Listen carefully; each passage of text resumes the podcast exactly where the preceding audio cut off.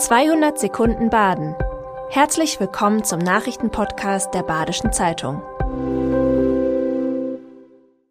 Die Nachrichten am Donnerstag, den 12. Oktober. Das Ministerium für Landesentwicklung und Wohnen hält vom Mietendeckel wenig. Private Investoren schaffen den meisten Wohnraum. Ein Drittel der Wohnungen wird von Privatpersonen vermietet. Diese Menschen sollen ermutigt und nicht vergrault werden, so ein Sprecher des Ministeriums. Während der Mietendeckel in Berlin galt, ist das Angebot an verfügbaren Wohnungen drastisch zurückgegangen.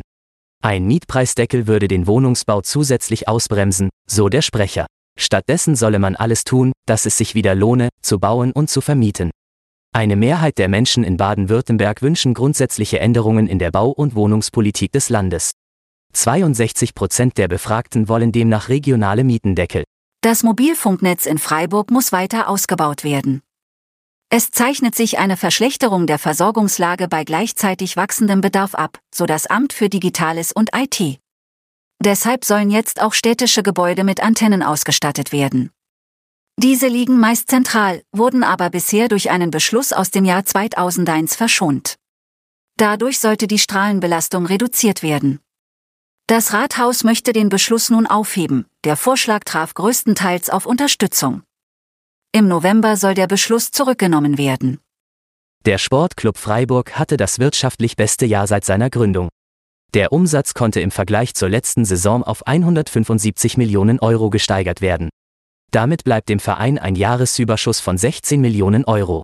Bankschulden gebe es keine. Ein Großteil der Einnahmen wurde durch die Fernsehgelder erzielt. Die Europa League und das neue Stadion spielen ebenfalls viel Geld in die Kassen.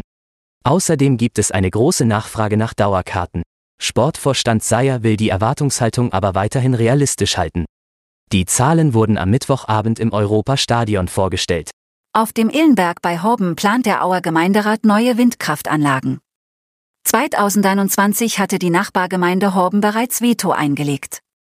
Jetzt soll vorerst eine Bürgerbefragung zum Standort durchgeführt werden. Der Horbener Gemeinderat ist wenig begeistert, da die Windräder nahe eines Hotels gebaut werden sollen.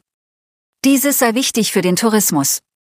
Da die Fläche nicht zu Horben gehört, kann die Gemeinde Au das Vorhaben auch ohne Horbener Zustimmung durchsetzen. Wenn die Bürgerbefragung positiv ausfällt, sollen Gespräche mit der Stadt geführt werden.